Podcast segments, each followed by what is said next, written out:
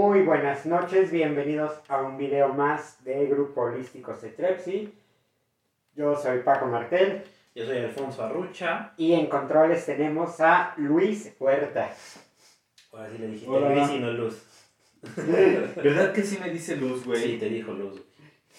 Bueno, el tema de hoy vamos a hablar de adicciones. Muy bien, pues es un tema bastante interesante, bastante controversial. Es algo que ha existido, es una situación que ha existido desde hace chingo de años, ¿no? O sea, eh, me acuerdo que nos hablaban de adicciones en la primaria, en la secundaria, en la preparatoria, en la universidad. Nuestros amiguitos y nuestros padres, ay, no, te ofrecían el churro. O de repente ibas al antro. Al antro, güey. Saludos no a antro. no. Saludos a, a- a- a- Este. te ofrecían la tacha, el, el, el cuadro, los poppers, ¿no? Todo, todo Ok. ese, todo ese tipo de situaciones. ¿no? Digo, yo no me he encontrado al que te ofrece la muestra gratis. No sé dónde está esa persona. Que mi mamá aparezca. siempre me dijo. Mi mamá siempre me dijo, va a llegar alguien y te lo va a ofrecer. Y, y no, nadie me lo ha regalado hasta La el día rosa de de hoy. Guadalupe te mintió. Hasta, hasta el día de hoy nadie me lo ha ofrecido, ¿no? Pero bueno, vamos a hablar el día de hoy que eh, algo que está sucediendo mucho es que antes, ponte unos 15 años atrás, estaba un poquito estigmatizada la, la, la situación del consumo, ¿no? Eh, te escuchabas drogadicto y te imaginabas a, Un güey. a un güey tirado en la calle, ¿no? Te, imaginabas al ratero, te imaginabas este, al güey que estaba tirado afuera de una cantina, Con un mal estado de Físico. ropa, no, este, sucio, ¿no? Sin, sin, sin un futuro por delante, ¿no? Vaya. Como, como cualquier universitario recién egresado, ¿no? este, pero con la única Igual de pobre. Igual de pobre y sucio. y sin futuro.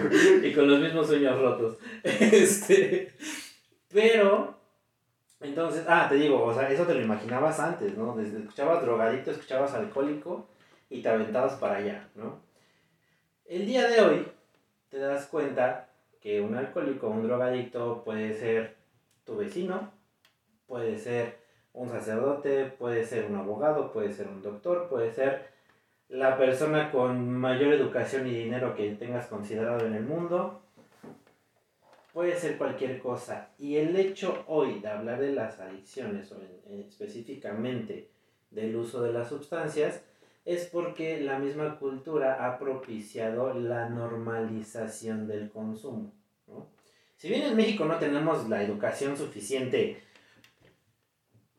para defender lo indefendible, como lo quieren hacer con la marihuana, que por cierto ya es legal en México, bueno, en, en, en, Ciudad de México se supone que lo están legislando, pero que en unos cuantos meses ya lo van a legalizar, que tienen, pero bueno, Estamos a tema. 23 de julio del Estamos a 23 de julio del 2021. 2021 y se supone que ya casi la van a legalizar, solamente 5 gramos, pero bueno, no nos vamos a meter en esos temas. Entonces, la música, los artistas, lo que ves en internet lo promueve. La misma sociedad, ¿no? El único país donde la, un bautizo termina en borrachera. Un bautizo termina en borrachera, Un unos 3 podcast. años, un podcast, güey. Has de pensar que siempre que hacemos un video acabamos bien pedos. Y no. Pero no, no, no, no. Es para lo que nos alcanza, ¿eh? Créanos. La verdad es que no. Quisiéramos, pero, Quisiéramos, pero- pero todavía no deja. No monetizamos. Y aparte uno llega a cierta edad donde dice, "Mm, ¿tener un buen fin de semana o sufrir como si estuviera a punto de morir? No, prefiero un buen fin de semana, tranquilo. Y, em, ¿qué estaba diciendo? Que se ha normalizado en Ah, la sí. música y Que se, se ha normalizado en todo esto y, este, por ejemplo, todos los que utilizan redes sociales seguramente se han encontrado en Instagram, en Facebook, eh, sobre todo en TikTok, ¿no? Este, personas que te, te, te dicen cómo consumir, ¿no? Que te dicen cómo fumar marihuana, que te dicen, este, cómo aguantar el golpe, como si fuera este como si fuera, ay, hoy vamos a aprender a doblar una camisa. cómo hacer ¿no? ejercicio. Ándale, ¿no? ¿Quieres aumentar bíceps?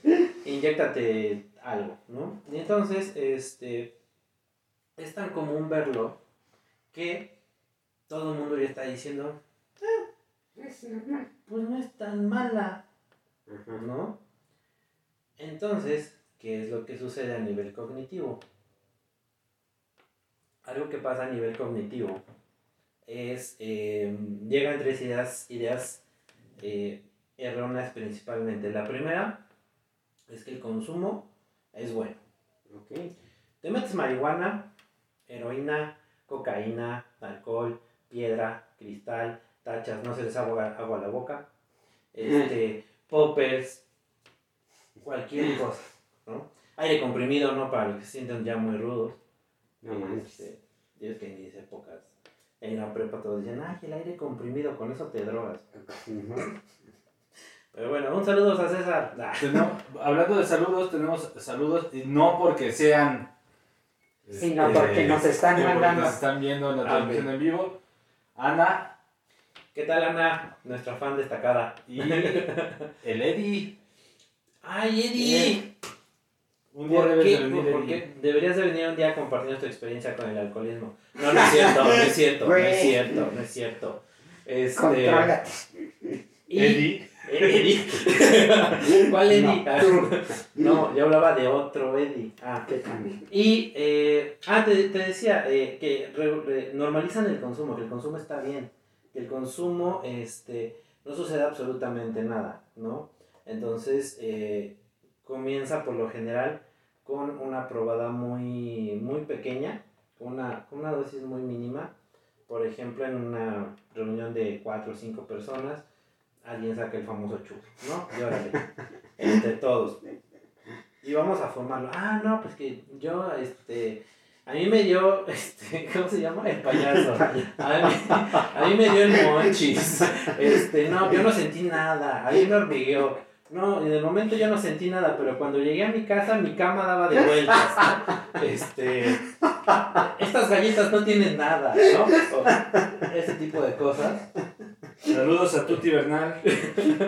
Perdone. Este, y así empiezan, como la, pri- la- como la primera probada o la primera vez no sucedió nada, se genera dentro del pensamiento que justamente el No va consumo a pasar nada. no va a pasar nada, ¿no? Es ahí donde se genera eh, el, el primer concepto erróneo sobre la sustancia, ¿sí? ¿Cuál es el segundo, el segundo este, pensamiento erróneo que se llega a generar o que se llega a construir en, en la mente que eh, va a dar solución a algo? ¿sí? Por ejemplo, cuando llegas a una fiesta y vas a reconocer al alcohólico porque va a decir, ¿y el alcohol? Así de, güey, pues es una fiesta, no necesitas alcohol para divertirte. Y si necesitas alcohol para divertirte, tienes un problema, ¿no? ok. Entonces, este, son los que son, son los primeros que preguntan, ¿y el alcohol? Va a haber mota, no sé qué, todo ese tipo de situaciones. Este, porque con el alcohol es más divertido, ¿no? Este, si me meto coca voy a tener un chingo de energía. Es que saco mi verdadera persona. Por, por eso decían coca no, Agua. Agua, agua. Tenemos una pregunta. Sí, Sí. ¿de dónde? Un Fernando Vallejo Échale. dice, ¿existe una predisposición física para consumir sustancias?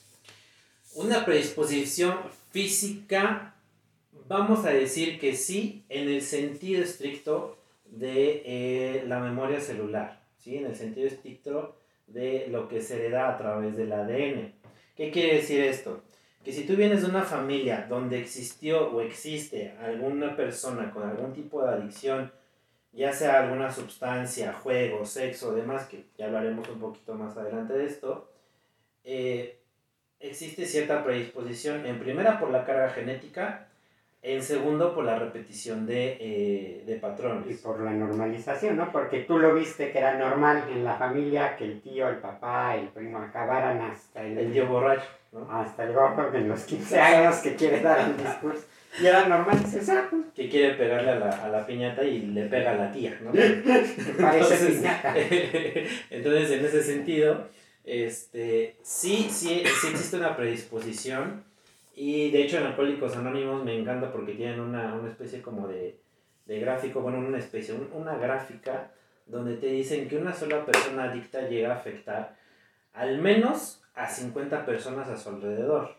¿Sí? Entonces, estamos hablando que eh, si una de cada 10 personas consume regularmente algún tipo de sustancia pensando que no es adicta, porque este fin de semana chupé y me puse hasta el queque y me aguanté dos meses y en dos meses otra vez me reviento. No soy adicto. No soy adicto. No, no tomo todos los días. No tomo todos los días. Yo no ando con mi anforita, yo no ando con mi tonayán, yo no ando con... Tonayán. Bueno, es que... Todos ¿Quiénes caímos ahí, güey. Todos caímos ahí. La universidad, ¿qué estaba Sí. yo diciendo? ¿No? O sea, ¿no? Presupuesto de universitarios. Este... Entonces, como no, como ese es el, ese es el patrón, ¿no? El patrón de, de- del alcohólico es el que chupa todos los días. No. Se llaman este eh, adictos de ocasión. ¿sí? No es lo mismo. Entonces, este, en ese sentido, llegan a creer que no, que no son, no están predispuestos o que no tienen una adicción simplemente porque eh, tienen un periodo prolongado de tiempo en el cual no consumen, pero cuando consumen se No tienen revientan. control. Exactamente. Una vez que empiezan, no pueden parar hasta no perderse. ujú. Es adicto el que toma diario, aunque no se emborrache. Ok, ¿En es- qué momento es adicción? Esa es una excelente pregunta. Eh, no, no podemos hablar de una adicción porque para que una adicción se considere adicción, punto número uno, eh, ocasionas, te ocasionas daño físico. Ok. ¿sí? El tanto meterle algo a tu cuerpo le ocasiona algún tipo de eh, situación a corto o a largo plazo. Entonces, esa es una. Número dos, empiezas a tener problemas en, en tu núcleo familiar, ¿vale? Digamos, si estás casado, empiezas a tener problemas con tu esposa y con tus hijos. Si vives en tu casa con tus papás, empiezas a tener broncas con tus papás o con tus hermanos. Punto número tres, empiezas a descuidar situaciones sociales o empiezas a ponerte en peligro a nivel social. ¿Qué quiere decir esto? Que empiezas a faltar en el trabajo o ya no rindes igual en el trabajo o si te dedicabas a ir al gimnasio todos los días, ¿no? Y llevabas como una rutina y empiezas a faltar, ya le estás dando en la torre a, eh, pues a, tu, a, tu, a tu manera de moverte, a tu manera de socializar. Eh, esos tres factores. Cuarto, eh, el negar que algo te está sucediendo o algo te está pasando. Cuando tú dices, yo no tengo un problema y justificas el por qué no tienes un problema con la sustancia, ya tienes un problema con la sustancia. ¿sí? Entonces, esa es la situación para decir, ¿sabes qué? Yo me tomo una cerveza diaria, pero en la comida, ¿no? O mi copa de vino. o mi copa de vino, ¿no? Este, un saludo Jazz, gracias por vernos, comparte y dale like. Este, sí, entonces hay que considerar eso, ¿sí? Eh, es cantidad más frecuencia Más. más tiempo. ¿sí? Por ejemplo, eh, muchas, muchas mamás o muchos papás, o muchos papás se llegan a preocupar porque eh, su hijo de X edad estuvo bebiendo de manera descontrolada durante un mes. ¿no? Pasan dos, tres años, durante ese mes obviamente se preocupan, no lo intentan, oye, ¿qué te pasa? Oye, es que eh, esas no son, no son maneras de, de, tomar y este tipo de cosas, entonces dicen, ya eres alcohólico. Sin embargo, pasa el tiempo y cambia la conducta de este chico o chica. Y ya puede agarrar una cerveza y no pasa nada, no se vuelve a poner hasta el queque, este, ya no se descontrola, eh, ya no se, se, se desvive por la sustancia. ¿no? Entonces, en ese sentido, ya no podríamos estar hablando de una adicción, ¿sí? A diferencia de personas, como les comenté en el principio, que simplemente dejan de consumir un periodo de tiempo y otra vez se revientan. Periodo de tiempo sin consumir, se revientan. Periodo de tiempo, se revientan. ¿no? Entonces eso. No sé cómo vamos en, en Instagram. Este... En Instagram, Marce Camus dice salud. Ah, muchas Saludos. gracias. Saludos. saludos. Gracias. Muchas gracias. Este, bueno, y la, el tercer pensamiento erróneo que se llega a tener cuando llegas a consumir sustancias es porque vas a recibir una recompensa. ¿Sí? ¿A qué se refiere recibir una recompensa? ¿Me voy a sentir mejor o me va a aliviar alguno de mis problemas o alguno de mis síntomas o se me va a olvidar algo? ¿sí? Entonces, algo muy importante que no se los he mencionado es que una persona adicta o una persona que está en consumo es una persona que está sufriendo. ¿Sí? Está viviendo alguna situación que le está causando algún tipo de sufrimiento emocional. Y una manera eh, de tratar de solucionarlo es justamente con el abuso de las sustancias. ¿no? Este, que lo vamos a, a- a mencionar como una conducta autodestructiva. ¿Vale? Joel nos manda saludos. Joel, muchas gracias por estarnos viendo. A ver cuándo te vuelves a dar tu vuelta por acá. Por favor. Este. Poncho, yo tengo una pregunta. Échale. ¿Qué es una conducta autodestructiva? Perfecto. Una conducta autodestructiva es aquella que pone en riesgo tu salud física, emocional, mental, ya se agregó la parte sexual y la espiritual. ¿sí? Por ejemplo, una conducta autodestructiva es eh, tener una, este, una vida sexual activa, ¿no? Con recurrentes parejas, diferentes parejas, Sin protección. sin protección. No métodos anticonceptivos, sino también que protejan de infecciones de transmisión sexual. Exactamente, esa es una conducta autodestructiva, ¿no? La más común eh, dentro de los adolescentes, que aunque muchos dicen que ya no pasa, sí, sí se sigue, sigue pasando, Sí. es el cutting, ¿sí? Sí. Que ese seguramente los que nos están viendo o escuchando en nuestras redes sociales o en Spotify Dirán casas.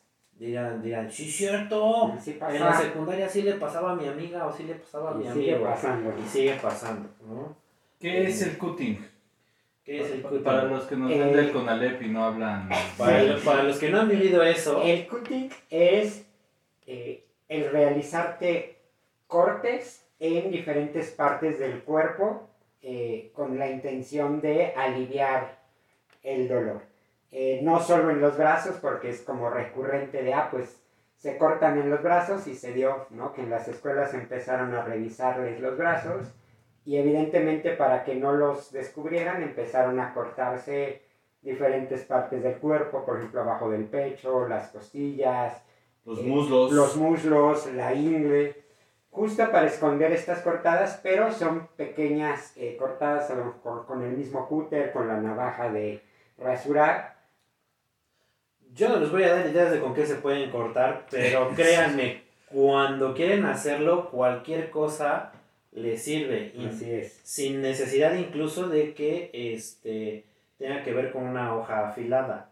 Eh, y para los que tienen hijos adolescentes y creen que están teniendo este tipo de problemas, eh, las zonas más comunes donde llegan a ocultarlo, como bien lo mencionó Paco, en el pecho, este, las, las mujeres que llegan a tener senos un poco grandes, debajo del seno también lo llegan a hacer, este, los, los muslos cer- cerca de los genitales, en algunos casos los glúteos y quienes llegan a poder, sí. quienes se alcanzan hasta en la espalda.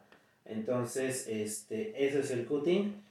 No es para llamar la atención, ¿vale? Porque eso es algo que se tiene En muy general, ninguna estigmatizado. adicción. Ninguna adicción y ninguna conducta autodestructiva es para llamar la atención. Eso quítense de, la- de lo de eso quítenselo de la cabeza porque eh, porque así no funciona. Es una manera de acuerdo a los a los diferentes estudios y a y a este ah, y a personas que nos compartieron sus sus experiencias este, sobre el cutting es justamente para aliviar un dolor causándose otro. Ok. ¿sí? Por ejemplo, este, una conducta autodestructiva, aunque no lo crean, son los deportes extremos. ¿sí? El ser muy aficionado, donde el practicas todo el tiempo, donde te sientes mal por no practicar un deporte extremo, estamos hablando de una adicción a la adrenalina. ¿sí? Y solamente te la causa Un deporte. un extremo. deporte extremo donde literalmente tu vida corre riesgo. Por ejemplo, aventarse en paracaídas. Saludos a nuestro ex jefe. Este, eh, hacer bicicleta de montaña en pendientes muy, Pronunciadas. muy pronunciadas. Este, buscar agarrarte a golpes también. con- Buscar agarrarte a con golpes. Que no conoces. Ajá. ¿cómo se llamaba el de la América? Este, Salvador Cabañas. Ay, era de bueno. ¿No? Por ejemplo, entonces, eh, esas son las conductas autodestructivas. Obviamente cualquier tipo de consumo de sustancias en exceso es una manera de hacerse daño, ¿vale? Recordemos que el efecto literal de las sustancias es quitar un dolor, quitar un problema, quitar una situación, porque es el pensamiento que se genera, Ok. ¿vale? ¿Hay alguna otra pregunta, Mm. duda? ¿Qué pasa, por ejemplo, con estas adicciones que no son literal de consumir una sustancia? Por ejemplo, el juego, eh, el sexo, eh, no sé, la adicción a, a las tecnologías. ¿Cómo es que se clasifica adicción si no hay como un consumo como físico? Ok, porque vamos a recordar cuáles son las, las señales para que algo esté causando algún tipo de adicción. Eh, un daño físico, un daño a nivel eh, familiar nuclear, un daño a nivel social y empezar a tener problemas eh, con diferentes personas, ¿vale? Entonces, por ejemplo, los ludópatas van a decir, no, Adicción pero al juego. Adicción al juego. Por ejemplo, van a decir, no, pues que es nos pueden estar escuchando. es que esos güeyes no toman, no fuman, nada más se la pasan jugando. Sí, pero dejan de comer, dejan de dormir. Ahí tienes el daño Afecta físico. Y van incrementando las apuestas Y van también. incrementando las Afecta el apuestas. patrimonio Número dos, económico. afecta el patrimonio económico. Y antes que eso, comienza la serie de mentiras y la serie de chantajes a la familia para decirle, ¿sabes qué? Necesito empeñar la cámara de Paco porque tengo un problema, ¿no? Mañana la saco. ¿no? Entonces, ahí tenemos, por ejemplo, este el problema con los de ludopatía, ¿no? Hay una pregunta. Una pregunta. Sí. Vic M. Hernández nos pregunta: ¿Las relaciones tóxicas son conductas autodestructivas? Ya me Hace voy. rato hablábamos de, de, de lo autodestructivo. Siguiente tema. Eh, mira, nosotros, los seres humanos, podemos llegar a ser adictos hasta un sillón si tú quieres, ¿vale? Va a depender de eh, cómo definamos o cómo estemos viviendo en este, en este ejemplo que nos estás diciendo, cómo estamos viviendo esa relación, ¿sí? Eh, no me gusta la palabra tóxica para definirlo clínicamente, Pero, pero vamos a llamarla codependencia. codependencia o una relación disfuncional. ¿Sí? En el momento en que hay una disfunción o en el momento en que hay una relación enferma, eh, dejas de estar tú para estar con el otro o con la otra. ¿Sí? Dejas de ser tú, ya no, eh, ya no te sientes a gusto, puedes estar o no puedes estar con la persona, ¿no? Dice por ahí la frasecita de, de no puedo vivir contigo pero tampoco sin ti. ¿no? Entonces, eh, mm, no la pondría en la definición de eh, una adicción, pero sí lo pondría en una conducta Autodestructiva. autodestructiva. ¿Por qué? Porque usualmente cuando una de las partes eh, de la pareja ya dice tengo una relación tóxica, ya se dio cuenta que no está bien y no hace nada para cambiarlo. ¿Sí? Entonces, ahí es donde se necesita ejercer el cambio, ¿no? Algo típico, eh, una, una frase típica es que si me dejas me mato, ¿no? Así nos han dicho a todos los presentes aquí. Y créanos que todas nuestras exparejas siguen con vida. ¿No? Saludos a. No. Jamás te voy a mandar saludos, maldito. No, este, entonces, si ya te está causando algún tipo de daño, si tú ya la definiste como algo tóxico, entonces necesitas revisar qué está pasando contigo para estar en una relación así y para permitir que una persona sea así contigo, ¿vale?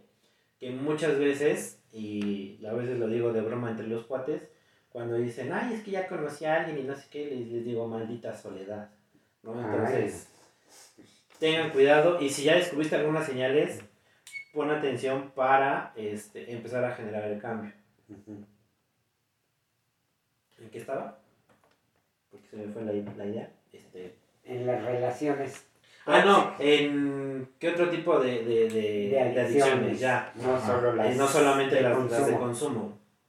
Eh, el consumo, a la te- el, el consumo, la adicción a la tecnología, por ejemplo, que se denomina nubo, nubofobia, no recuerdo. No, fobia no. No, fobia no. Nubo- Ahorita lo investigan. nubo- no recuerdo exactamente el Apatía, nombre. tal vez. Este, estamos hablando que eh, la persona que es adicta a la tecnología se puede gastar lo que no tiene con tal de obtener el último celular, la última cámara, la última computadora, la última consola, este, todo lo que sea necesario para conseguir eso. Entonces, algo muy importante es que eh, las personas que llegan a ser adictas a cualquier tipo de Tecno, fi- tecnofilia. tecnofilia, Ay, qué rico. este, se vuelven maestras de la mentira, el engaño y el chantaje, ¿vale? Tenemos otra duda por ahí. Sí, esta duda viene de Instagram y nos dice eh, Maru, Marusa Bon Mac. ¿La codependencia se trata igual que una adicción? La codependencia. mm, en casos extremos, muy extremos, y te lo digo como alguien que ha trabajado en clínicas de rehabilitación, sí.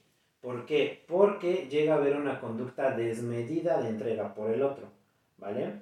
Eh, por ejemplo, eh, les voy a compartir el caso de, de una persona que cuando yo la conocí, él tenía eh, 29 años, a 29 años ya estaba casado, tenía dos hijos, pero tenía una relación muy enfermiza con la, con la esposa, ex esposa, esposa, ex esposa, ¿no? Ya sabes, estas relaciones de corto regreso, corto regreso, corto regreso, corto regreso, este, que no suceden aquí en México, ¿no? Casi no. Y eh, algo que pasaba mucho o algo que era evidente, bueno, es que este, este chavo este, era hijo de papás pues, de harto dinero, ¿no?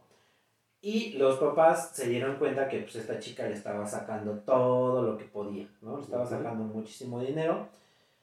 Y él decía que no, ¿no? Entonces, él, él- si ella le decía, cámbiame la camioneta, se la cambiaba. Este, vuelve a amueblar la casa, la volvió a amueblar.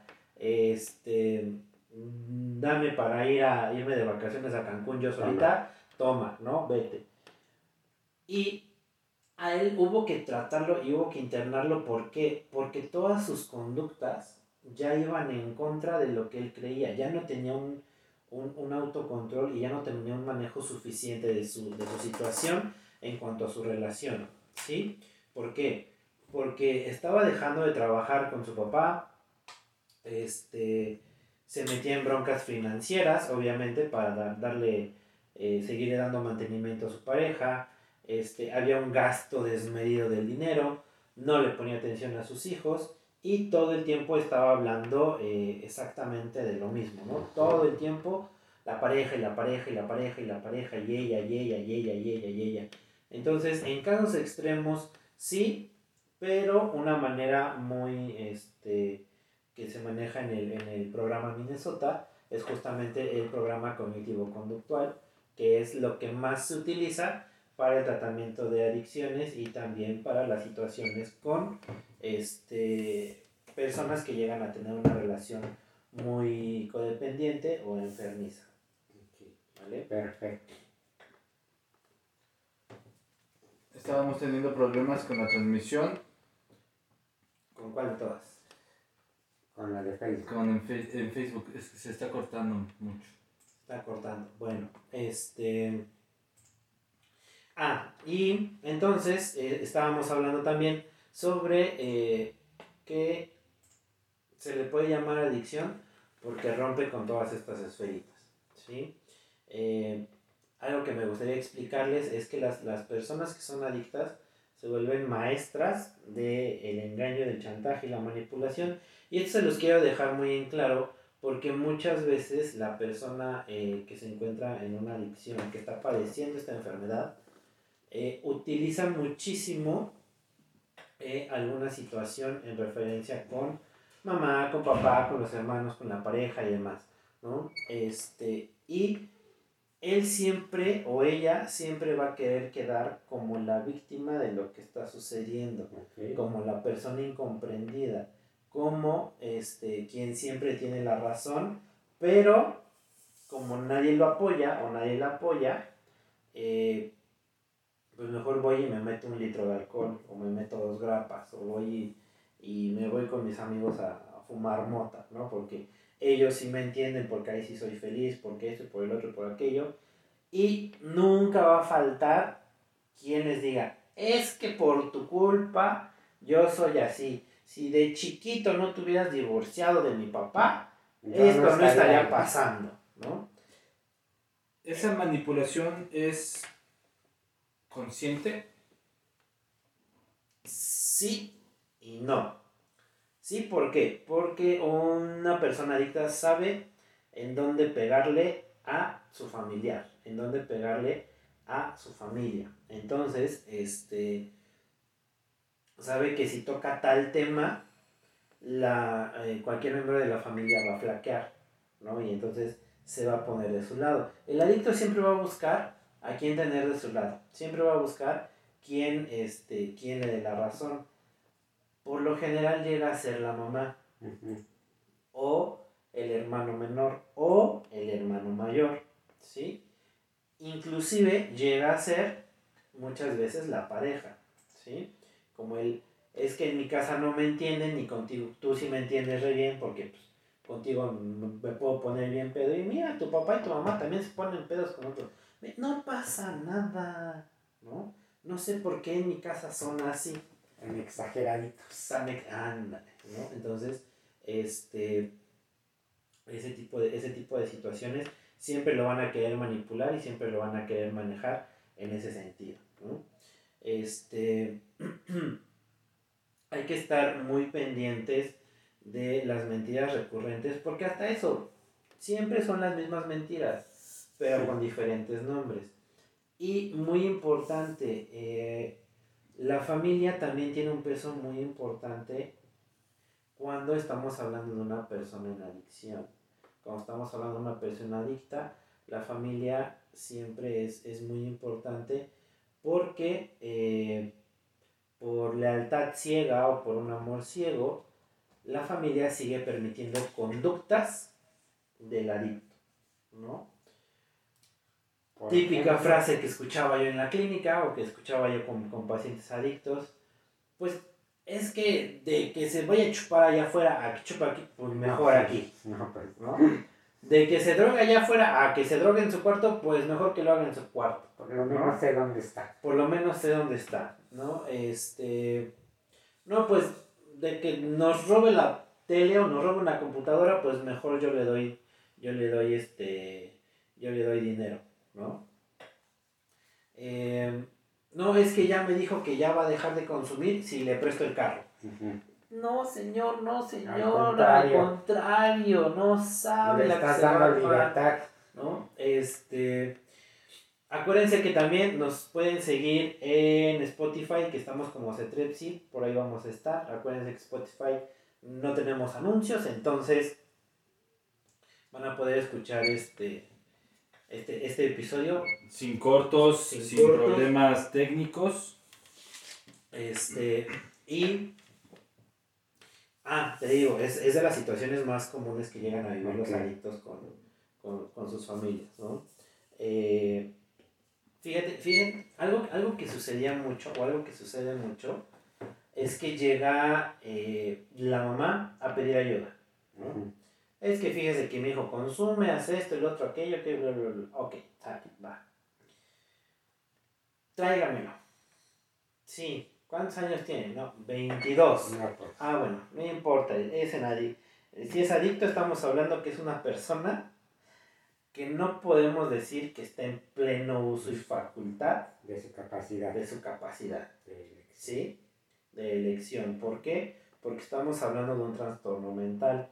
El DSM-5, de hecho, así lo, así lo, Lo clasifica. así lo clasifica como un trastorno mental por sustancias, ¿vale? Entonces, sí podemos hablar que legalmente no tienen, no tienen este, Control, capacidad. capacidad de este, al 100 sus facultades mentales, ¿no? Ok. lo llevan y dentro de las primeras preguntas, de las primeras situaciones que, que, que, llega- que llegan a platicar con, con, con los pacientes adictos, es la manera en que consume, qué cantidad, qué, qué frecuencia, cómo obtiene dinero para consumir y demás, ¿no? Y en esta primera entrevista, en esta entrevista inicial, te das cuenta que quien le mantiene el consumo es justamente la mamá, ¿no? Eh, es que mi mamá es la que me dice, eh, ten por favor, acá toma, pero por favor ya no te salgas, ¿no? No, pues, por la angustia, por la preocupación, y, y es entendible hasta cierto punto, ¿no? Porque es una situación de, este, de querer cuidar a su hijo, ¿no? Pues obviamente mamá gallina, papá gallina van a querer cuidar a su hijo, ¿no? Eh, hablas con la mamá y le dices, ¿sabes qué? Mira, de manera ambulatoria no lo puedo atender porque tiene estas características, ¿no? Yo te recomiendo un centro de rehabilitación. Que lo encierre. No. Y yo, no, a ver, no. Un centro de rehabilitación es, y se lo explico. No, pero es que No está tan mal. pero no, o sea, no es para que se encierre. O sea, es que ahí llegan los que sí ya están locos. Aunque ¿no? deje de tomar. este, Con que deje de tomar está bien. Muy importante, no es lo mismo dejar de consumir, ¿sí? Que es la clara abstinencia, a llegar a la sobriedad, que ahorita voy para allá. Tenemos pregunta. Sí, Li- Ligia Diva nos pregunta, ¿cómo es la mejor forma de comenzar con el tratamiento? Ligia, comparte la transmisión con tus amigos. ¿Cómo es la mejor forma de comenzar un tratamiento? En primera, una valoración psicológica, siempre es muy importante. Eh, dos, una valoración psiquiátrica, porque dependiendo de el tiempo, la cantidad y el tipo de sustancia, porque también el tipo de sustancia influye mucho, ver eh, si eh, alguna persona en consumo necesita atención psicológica, atención psiquiátrica o de plano un, un programa de internamiento, ¿vale? Entonces, esa es la mejor manera en la que puedes empezar a tratar a alguien. Obviamente va a haber quienes van a decir, tengo un problema, ayuda, y hay quienes van a decir, yo no tengo ningún problema, el Yo del estoy problema eres tú. Siempre el del problema va a ser alguien más. Nunca es ellos. Nunca son ellos el del problema, ¿no? Este, güey, pero pues es que tú fuiste el que chocó, ¿no? ¿Para qué me prestas el ¿Para qué me carro? prestas el carro? ¿No? Como este meme, ¿no? De, si ya saben cómo soy, ¿para qué me invitan? Ándale, ¿no? Si ya saben cómo me pongo. Oye, es que me asaltaron y no me quieres dar para mi celular. ¿Y dónde te asaltaron y cómo? No, pues en una peda. Pero yo no fui a la peda que me asaltaran. O sea, Gente mala onda. gente mala onda. Y es como, güey, ¿no? Este. O ya vendí algo y no lo puedo recuperar, ¿no? No, pues dame el dinero. No me quisiste dar. Es que como no me quisiste dar dinero, pues, yo tuve que hacer algo porque yo lo necesitaba, ¿sí? Entonces, siempre va a buscar la manera de, eh, eh, de evadir responsabilidades. Y de hacer Sí. sentir culpable a estas personas cercanas, ¿no? Para que lo sigan cuidando y protegiendo. Ándale. Un adicto es como un político corrupto evadiendo el SAT. Así, ¿no? Siempre va a encontrar la manera de decir, no, fue él y fue Él él. tengo otros datos. Yo tengo otros datos, ¿no? O sea, no, yo, yo, yo no sé, o sea, tú la traes contra mí, ¿sí? O sea, siempre le voy a decir a su mamá, a su papá, a su hermano, a su pareja, a su abuelo, a su abuela, a su tío, a su tía, tú eres quien la trae contra mí, ¿no? El del pedo eres tú. Siempre va a hacer eso, siempre. Y eh, me regreso un poquito, les decía, no es lo mismo eh, estar en abstinencia que este ay se me fue la palabra este En sobriedad. que en sobriedad gracias no es lo mismo ¿por qué? Eh, vámonos a términos del doble A que se utilizan también en el área clínica psicológica ¿sí? porque llegamos a escuchar la palabra sobriedad como alguien que no tiene influencia de ningún tipo de sustancia ¿vale? Por ejemplo, este, si yo mañana no tomo, voy a decir que estoy sobrio, ¿no? Ok. Ese es como el término social. Ujú. En la parte clínica y en la parte de doble A, eh, una persona sobria es aquella que es congruente con lo que dice, lo que hace, lo que piensa y lo que siente. Uh, ¿Sí? O sea, nadie en este cuarto es sobrio, ¿no? no. Está bien cabrón llegar a la Con sobriedad, permiso, buenas noches. ¿sí? De entrada. Sin afectar a los presentes. sin afectar a los presentes. Eh, y estar en abstinencia es simplemente dejar de consumir, pero sigo teniendo las mismas conductas, Ok. ¿vale? Por ejemplo, el típico ejemplo mexicano. Una mamá que este, es alcohólica, ¿no? Y le daba de madrazos a sus hijos, este, faltaba al trabajo, se metía en broncas de dinero. Alcoholizada, ¿sí? Nunca en sus cinco sentidos, entre comillas. Entonces, deja de consumir por amenazas, ¿no? Así como de, va a llegar el DIF y te va a quitar a tus hijos. No, no, no, no, no. Ya, Ya. dejo de tomar, ¿no? No hay bronca. Pero, ¿qué crees? Deja de tomar y el enojo incrementa, los golpes incrementan, los castigos incrementan, los regaños incrementan, este, todo lo que se supone que tuvo que haber disminuido Aumentó. aumentó. Solo que ahora no hay alcohol. Solamente que ahora no hay alcohol. Entonces, ahí solamente estamos hablando de abstinencia. Entonces, en términos clínicos, una persona sobria es aquella que cambia sus conductas y sus pensamientos de acuerdo a cuando consumía y ahora que ya no lo hace. ¿Sí? Recuerden seguirnos en todas nuestras redes sociales. Estamos en Spotify, estamos en Instagram como Cetrepsi, Grupo Holístico, estamos en Facebook y en TikTok. Y en Instagram. Y ya había dicho Instagram. Ah, ya también. Ya. Ya. Y ahí tenemos todas nuestras redes sociales, pueden contactarnos y pues podemos orientarlos.